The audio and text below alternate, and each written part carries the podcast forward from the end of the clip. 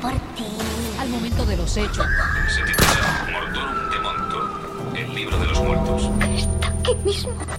Estoy se mueran entonces. Son una injusticia, porque yo no maté a mi esposa, Kyle. of the so-called Night Stalker. He's the sadistic killer wanted for a series of murders and rapes. Vais a morir todos. Bienvenidos al podcast, al momento de...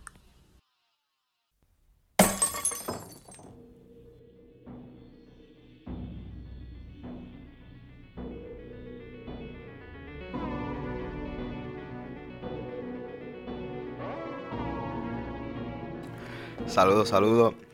Bienvenido mi gente a un nuevo episodio de Al Momento de... Volvimos, volvimos a este gran podcast. Eh, ya di por culminada mi eh, extensa tarea de subtitular eh, el cortometraje de la jaula de nosotros. Este, ya estamos a ley de nada, como de dos semanas para presentar en el Festival de Cine en Nueva York. So, estoy bien contento porque estaré visitando la ciudad de Nueva York pronto. Eh, yo como siempre he mencionado que Nueva York es mi ciudad favorita y mano estoy bien contento de ir, en especial en Navidad. So, siento que va a ser como que una, una visita bien bien bonita. Este, muchas cosas han pasado eh, esta última semana. Eh, estoy de vuelta y me siento bien contento de estar de vuelta. Eso no me lo- eso de verdad, este, durante la semana interactué con varios de ustedes y me gusta sentir ese, ese feedback de parte de ustedes. So, antes de comenzar eh, con el episodio de hoy, quiero mandarle un saludo bien grande a Giselle García que me pidió que le enviara un saludo en el próximo episodio. So, Giselle, muchas gracias por ser parte del corillo de criminólogos que nos escucha. So, un saludo bien fuerte desde acá. Espero que sigas disfrutando el podcast y, y compártelo. Sigue, sigue hablándole a, tus compañeros y compañeras del el podcast nuevo que estás escuchando. Ok. So, antes de comenzar, este, mano, quiero hablar mucho con ustedes. Este, antes de comenzar, yo quería hablar, este, quería darle mucho las gracias a ustedes porque el podcast ha sido, ha tenido un feedback eh, bien grande en muchos países, pero no tan grande como en México. So, México, eh, estoy súper, súper agradecido con ustedes. Los otros días, este, salieron primero, o sea, a notificaciones de- del podcast al email y salieron primero en el país más escuchado. Luego de eso, otro, otra compañía que hace estadísticas de podcast me envía otro email diciéndome, mira, estas son las estadísticas y estás número, estás en las tres posiciones más altas en estas categorías y las tres eran de México también. So, estaba entre historia, comedia y no me acuerdo cuál era la otra. eh, bajo Spotify, bajo el país de México. So, eso está súper cabrón porque, mano, yo no, yo no, yo no pensaba que esto iba a ser así tan, tan grande, de verdad, y que, Spotify iba a ser la plataforma que me llevara a, a tantos de ustedes. So, eso está bien cabrón de, de, de, de mente, de verdad, y muchas gracias México. Este, algo también pasó la semana pasada con México, y ustedes saben que yo soy bien, bien fanático de la lucha libre. Este, igual que pues, la gente en México. Y tiene que ver con México también. So, hubo, un, un accidente, un incidente eh, en una de las luchas eh, independientes donde un luchador eh, mexicano eh, agredió, pues se le fue como que se le olvidó el rol de luchador y agredió brutalmente, ¿sabes? Eso yo lo llamaría casi intento de asesinato a otro luchador, a otro luchador puertorriqueño llamado el Cuervo de Puerto Rico. Mano, y me voló la cabeza la manera en que México se unió de una manera súper bonita, súper, grande, para recolectar eh, ayuda para el Cuervo de Puerto Rico. Y yo vi eso porque pues yo estoy bien adentro en lo que son las noticias de lucha libre y, y las escenas independientes, las escenas de Estados Unidos, las escenas de Puerto Rico. Y me llenó de, mucha emoción, mucha alegría, este, porque pues, yo, yo creo que yo lo he mencionado anteriormente en otros episodios. México es uno de los países más grandes donde la cultura de la lucha libre es celebrada. Eh, y al ver que a esta persona, wow, se le fue la mano, este, y tantos luchadores, mira, mi luchador favorito independiente ahora mismo es, es Pentagon Junior, Pentagon Cero Miedo, Pentagon, sabe, dio la cara en ese evento, La Parca, el rudo número uno. Mano, eh, ¿sabes? Eso me llenó bien, bien brutal. So, además de darle las gracias a ustedes por, por hacer este podcast tan eh, oído en su país, les quiero dar las gracias también como puertorriqueños por ayudar a otro puertorriqueño en su país que de verdad se quedó sin recursos. Fue un acto súper, súper violento. Y México dijo presente y dijo que, pues, que lo iban a ayudar. Lo ayudaron, recolectaron dinero. Eh, gracias a Dios, el cuerpo de Puerto Rico está ya dado de alta y está en una recuperación que no podrá luchar como por lo menos un año o un año y medio, fue el último que leí.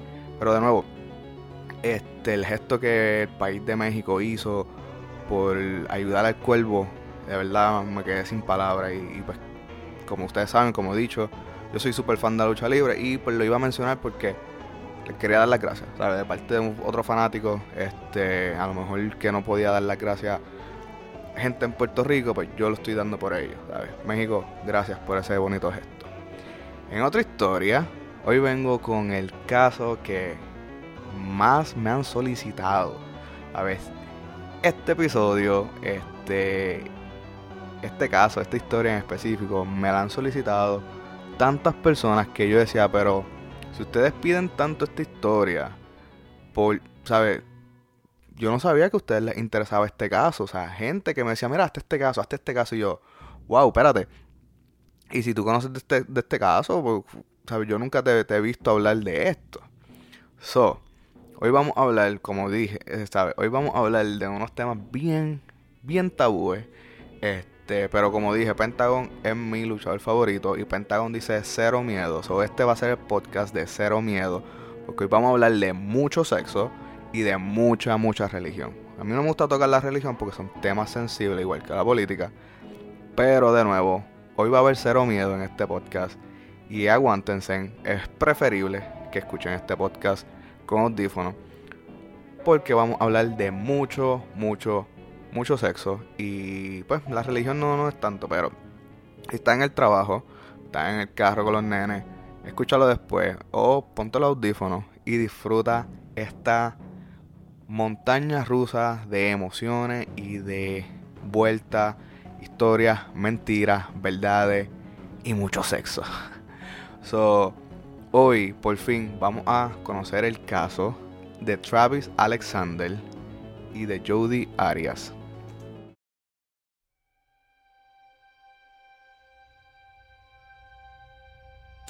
Eh, vamos a presentar a Mimi Hall. Mimi Hall era una persona que tenía una invitación eh, para, de parte de un amigo para ir a un viaje a Cancún.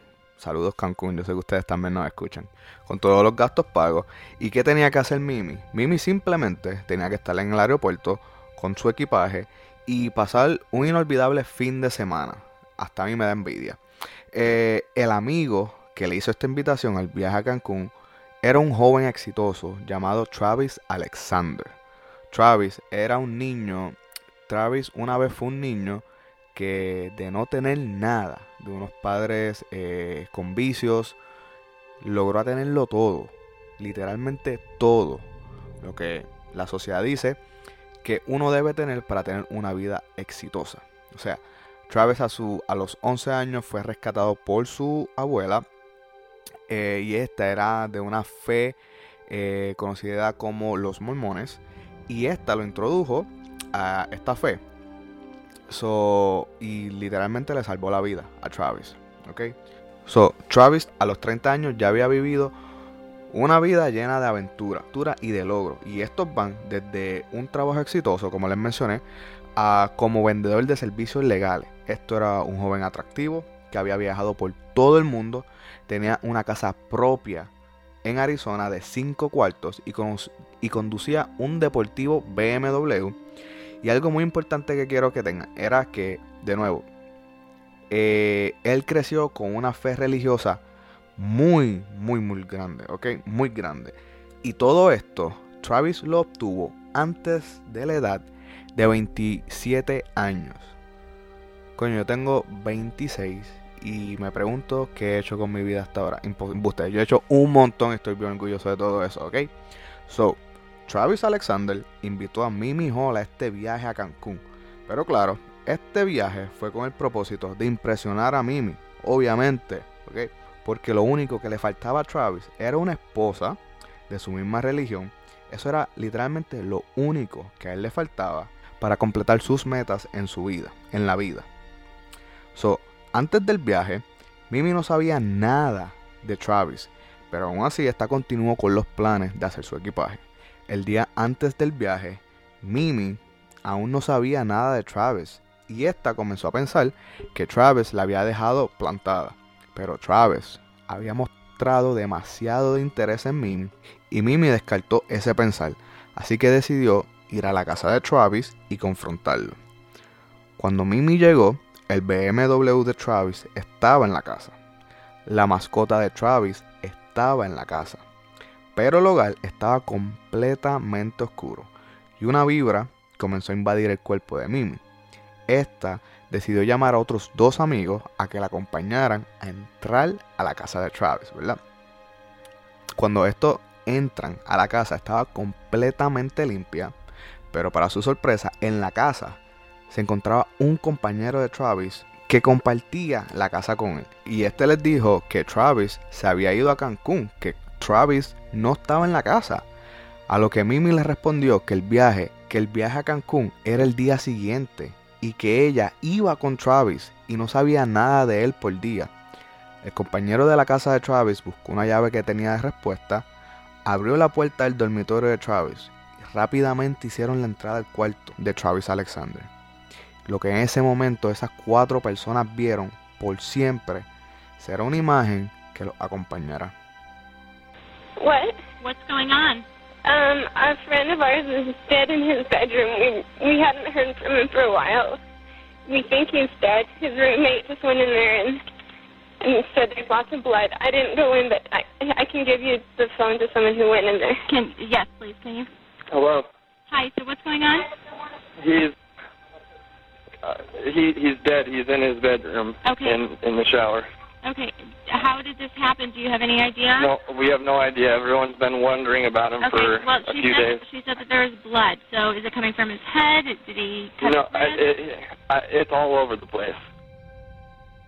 El cuarto de Travis Alexander se había convertido en un río de sangre.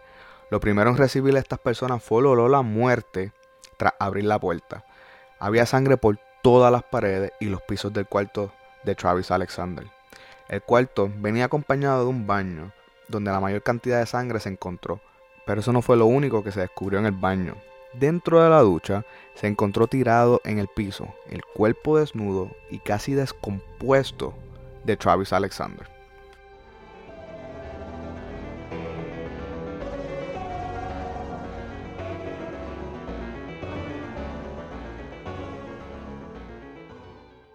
So comienza la investigación y los primeros en ser cuestionados son las personas que compartían la casa con Travis Alexander.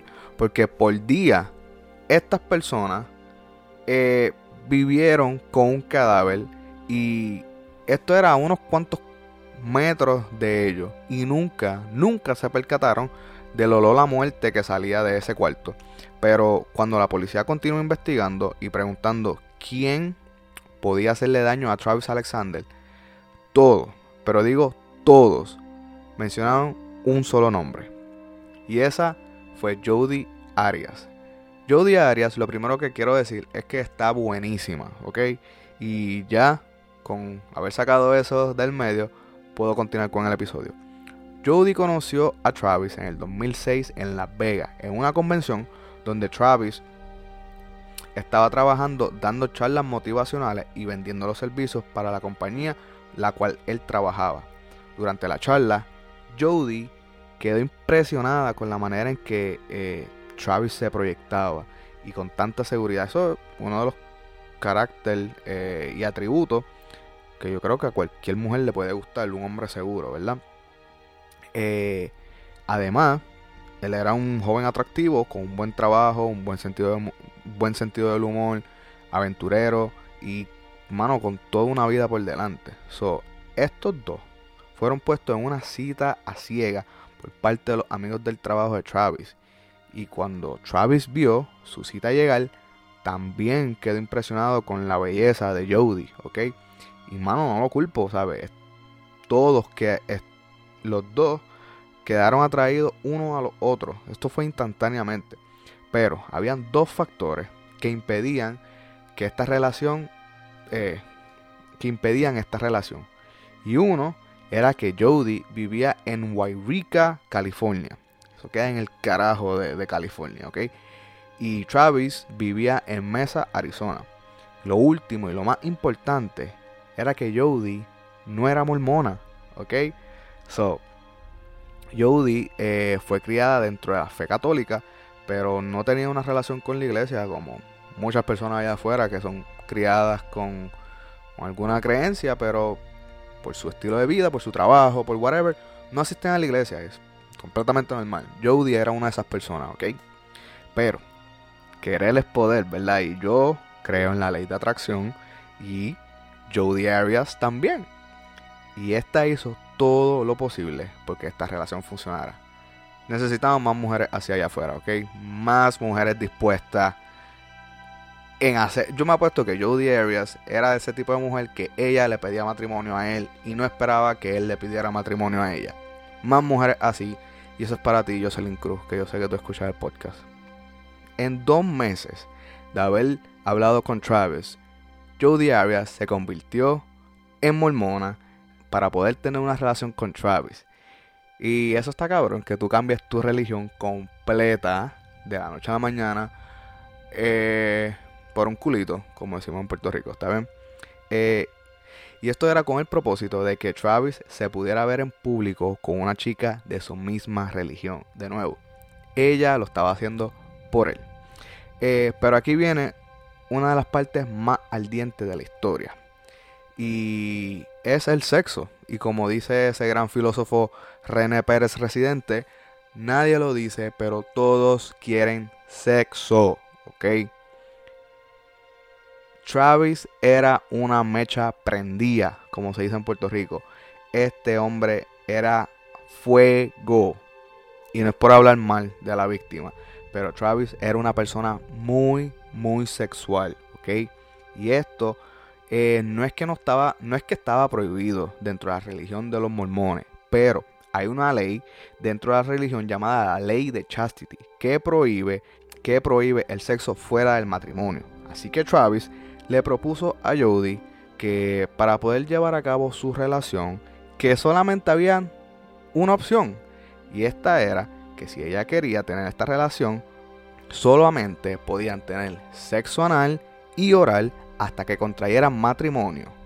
Y Jody Arias aceptó la propuesta de Travis Alexander. So, por el siguiente año, Jody y Travis tuvieron una relación muy bonita donde viajaron por todos lados, fueron a Europa, vivieron una excelente vida, muy sexual, vivieron una excelente vida muy sexual, por lo que Travis pedía, ¿sabes? Lo que Travis pedía, Jody lo complacía. Y durante todo ese año, Jody eh, seguía viviendo en Wairika y viajaba a Mesa para estar con Travis, ¿sabes? Este es el tipo de mujer que cualquiera de mis panas quisiera tener, ¿sabes? Y una mujer que vive en el carajo, que viaja acá, que tú le dices lo que hay que hacer, que solamente le dice, mira mami, solamente podemos tener este tipo de sexo y ella acceda. Es, ¿sabes? Yo tengo como, a mí nada más se me ocurren como 17 amigos míos que quisieran tener una novia así, ¿ok? Y, pero aquí hay un factor muy grande e importante para mí y yo creo que es clave en esta historia. Y es un poco mal de Travis y vuelvo y digo, no es por hablar mal de la víctima, pero, pero entre los ojos de Travis, eh, mientras más él le pedía a Jody y ella lo hacía, o sea, me refiero a lo sexual, con eso mismo, mientras más eh, Jody le daba a él sexualmente, más valor como mujer ella perdía ante los ojos de Travis. O sea, que esto es eh, medio cabrón de su parte, pero mientras él más le pedía para su propia satisfacción sexual, ante los ojos de él mismo, ella eh, no se denigraba, pero perdía el valor como mujer. Y aunque ella se haya convertido a la misma fe que él, al perder ese valor, él no la veía como wifey material, ¿sabe? Que él no la veía como material de mujer para casarse con ella. Ok, so de nuevo, eh, él lo último que buscaba en su vida era tener una esposa dentro de la, misma religión. Y este, te- de nuevo, él había alcanzado todo, pero mientras más ella le daba, que era lo que él le estaba pidiendo, honestamente, porque ella no le pidió nada a él, ella perdía más valor ante él como mujer. Y y de nuevo, está medio cabrón de su parte. So, poco a poco, Travis comenzó a romper la relación con Jodie Arias. Pero aún así, seguía usándola para sus placeres sexuales. Y tal vez esto confundió a Jodie porque, por otro lado, Travis nunca la presentó como su novia eh, públicamente. So, ella era solo Jodie Arias, la amiga de Travis con la que cual viajaba el mundo y metían manos, pero solamente era Jodie Arias, ¿sabes? Nunca fue la novia.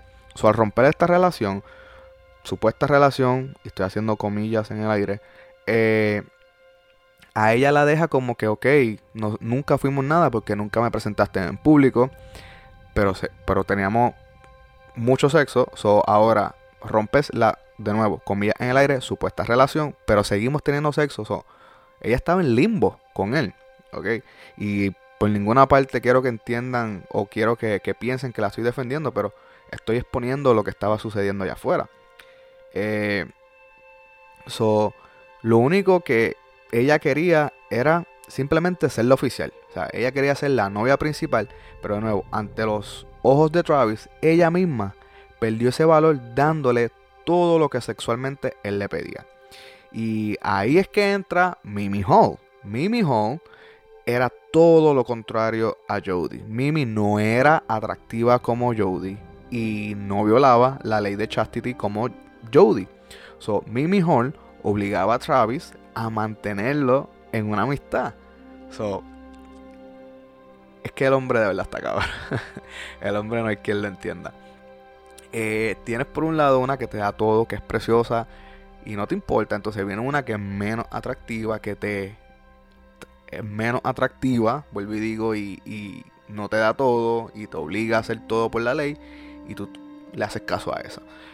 Pero de nuevo, él lo que quería, lo único que en su mente, después de ser una persona exitosa, era casarse con una mujer dentro de su religión. So, Mimi Hall lo, man- lo mantuvo dentro de esta amistad hasta que se casaran. So, no hubo sexo con Mimi, no hubo nada con Mimi, porque ella pues sí creció dentro de la religión y sí respetaba las leyes. ¿ok? Obviamente, esto fue algo que enfureció a Jodie, pero según ella, según Jodie, ellos habían terminado en buenos términos, ¿verdad? Pero los amigos de Travis decían todo lo contrario. Estos relatan que Jodie le cortaba las llantas del carro a Travis, que entraba a la casa y lo esperaba en su cama dormida. Act- Actos que enfurecieron a Travis, pero que terminaban siendo olvidados porque terminaban teniendo sexo. Es que, ¿sabes? La canción de Residente Sexo va tan brutal con esta historia, porque todo termina en sexo. Y otro dato raro para mí es que cuando supuestamente Travis Alexander terminó la relación, en vez de Jodie Arias quedarse en Wairika, California en el carajo, Jodie Arias se mudó más cerca de Travis Alexander. O sea, que por el año que esta relación eh, duró, ella nunca se mudó cerca de él. Ella siempre viajaba del carajo a la otra punta del carajo para estar con él. Entonces cuando él oficializa la terminación de, la, de esta relación, ella se muda entonces más cerca. Pero Jodie Arias tiene una excusa muy grande y algo que pues, mantuvo a Travis un poco alejado de ella. Y es que ella puso como excusa que se mudó a Arizona eh, porque ahí se encontraba una de las bases más grandes de la religión eh, de los mormones y a la cual ella se había convertido. So, ella usó eso como excusa. Dato importante, Jodie Arias aún así había terminado la relación, iba a ser la compañera de viaje a Cancún de Travis Alexander. So, oficialmente, el sexo nunca terminó para la, eh, para la relación, pero la relación sí. Y Travis seriamente intentó detener el sexo con Jodie, porque de verdad él quería comenzar una relación con Mimi. Y todo empeoró cuando por unos emails este le dejó saber a Jodie que tenía otra persona con la cual iría al viaje a Cancún, a los que, a los que todo esto está documentado. Jodie respondió tranquilamente, ¿saben? No hubo ningún tipo de alteración ni de insulto durante estos emails. Y Jodie le respondió que iría al viaje, eh, que ella iría al viaje ya que ella era parte, ya que en este, en este tiempo de la, historia, Jodie trabajaba para la compañía eh, para la cual Travis también trabajaba, donde ellos se conocieron en Las Vegas. So, ella estaba trabajando ya para esa compañía y como la relación se había roto, Jodie Arias también estaba hablando con otra persona que también trabajaba para la misma compañía. Eh, pero este residía en el estado de Utah. Y esta fue la última vez que estos dos hablaron.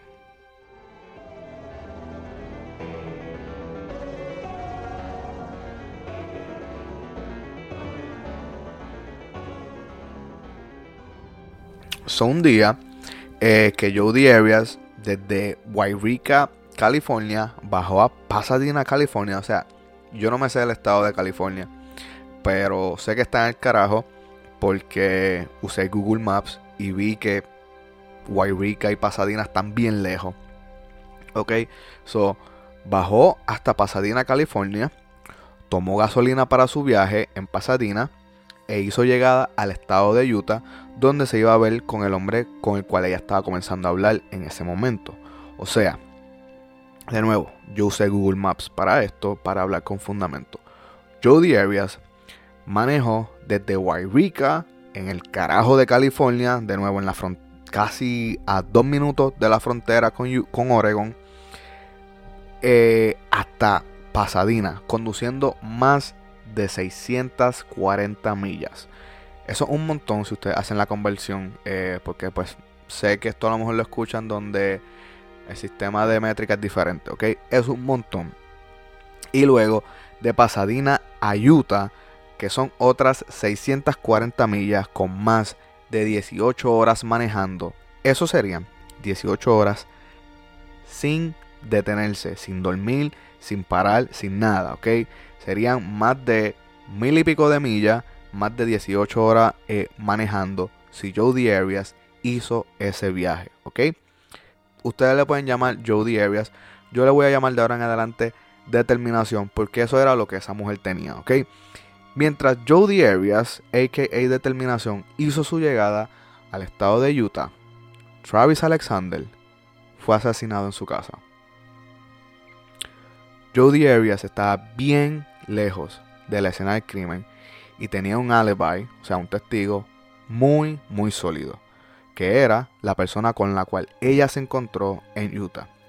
Son los celos y el acecho de lo que hablaban los amigos de Travis no era razón suficiente y no, la, y no colocaba a Jody en la casa de Travis durante el crimen. E inclusive, Jody Arias llamó a los investigadores y ofreció su cooperación con la investigación del caso. Pero honestamente, Jodie Arias no había ningún tipo de motivo ni razón para que fuera sospechosa del crimen. Porque era celosa, eso es normal. ¿okay? Que era media psycho, es, todos hemos tenido una novia psycho o media psycho. ¿Sabes? Eso no era razón suficiente para que los amigos de eh, Travis la culparan a ella como la primera sospechosa del crimen. Pero vamos para la escena del crimen y aquí es donde vamos a saber qué de verdad sucedió esa noche. Travis Alexander fue encontrado cinco días después de haber sido asesinado. Su el cuerpo había estado expuesto a un ambiente templado, lo que no aceleró el proceso de descomposición, pero tampoco lo impidió. So, el cuerpo estaba casi descompuesto, pero las heridas sí estaban un poco difícil de eh, ser identificadas y ver los detalles.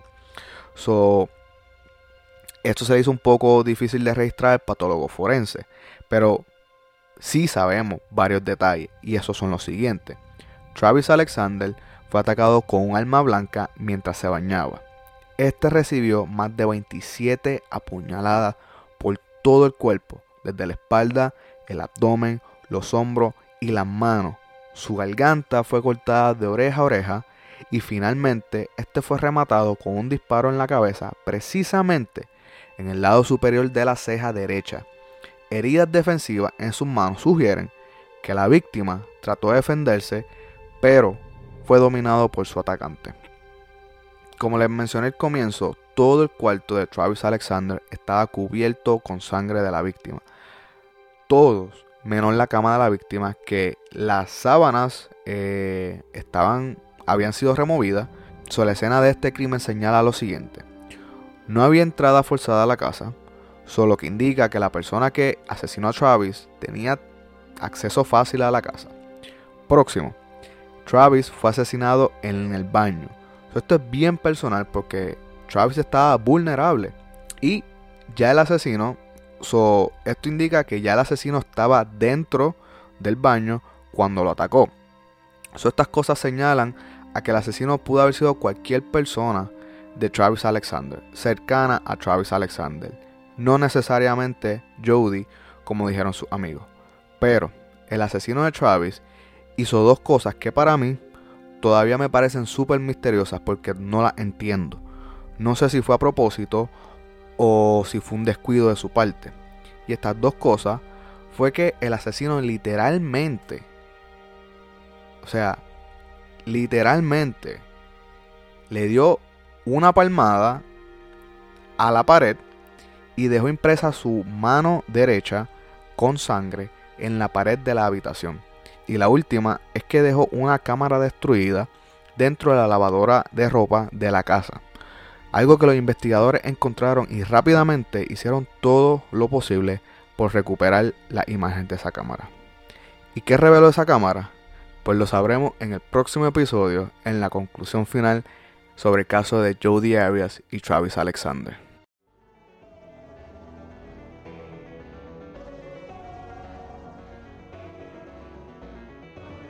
Ahí lo tienen mi gente. El caso de esta semana es bien largo. Por eso pues me había obligado a hacer dos partes.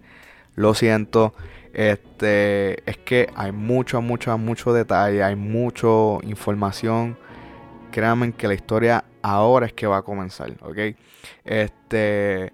So, les prometo que les va a gustar un montón porque este caso está brutal. Y lo más importante de este caso es que es un caso moderno. So, hay muchos videos, hay muchas fotos, eh, hay muchos, muchos documentales, hay películas. Eh, el caso está lleno, lleno, lleno de mucha evidencia. Eh, por eso es que es tan extenso y sé que les va a gustar. A mí me encantó. quiero mencionar una de las fuentes para este episodio fuese posible fue la película Jody Arias Dirty Little Secret. Está en YouTube. Y la otra fuente pues fue un documental que tengo en Hulu. Que lo pueden ver. Tiene tres partes. Eh, honestamente pues vi las dos cosas. Y pues por ahí para abajo escribir. Luego de dos Red Bull y un café. Este... Nada, eh, hay mucha información allá afuera, hay muchos videos. Eh, vayan a la página de Instagram donde voy a subir las fotos de la escena del crimen, la foto de ellos. Este, espero que les, esté gustando, mi gente. El caso de verdad está bien, bien demente. Y como les dije, simplemente ahora estamos metiendo los pies en esta piscina. Eh, luego, en el próximo episodio, vamos a dar el chapuzón completo. Eh, so, muchas gracias, mi gente. El próximo episodio, esperen el próximo episodio donde vamos a llegar a la conclusión final. Muchas, muchas gracias mi gente por estar ahí toda la semana este, escuchando este podcast. Si, recuerden por favor si todavía no lo han hecho. Vayan a la página de Instagram, denos follow, vayan a la página de Facebook y denos follow también, ¿ok? So, estamos en Instagram, estamos en Facebook, eh, súper activo. Muchas gracias por estar ahí toda la semana esperando este podcast. Al corillo que me escribe, saludo mi gente. Gracias por escribirme. Me encanta tener eh, conversaciones con gente en otras partes. Eso me hace sentir súper, súper brutal. Eh, esperen la última parte de este episodio. dos partes. Me gusta hacer dos partes y lo sufro porque como que no paro de escribir y, me canso bien brutal. Pero esperen la segunda parte de la conclusión a la historia de Jodie Arias y Travis Alexander eh, en el próximo episodio del momento de. Nos vemos la semana que viene. Y recuerden, siempre es quien menos tú piensas que es.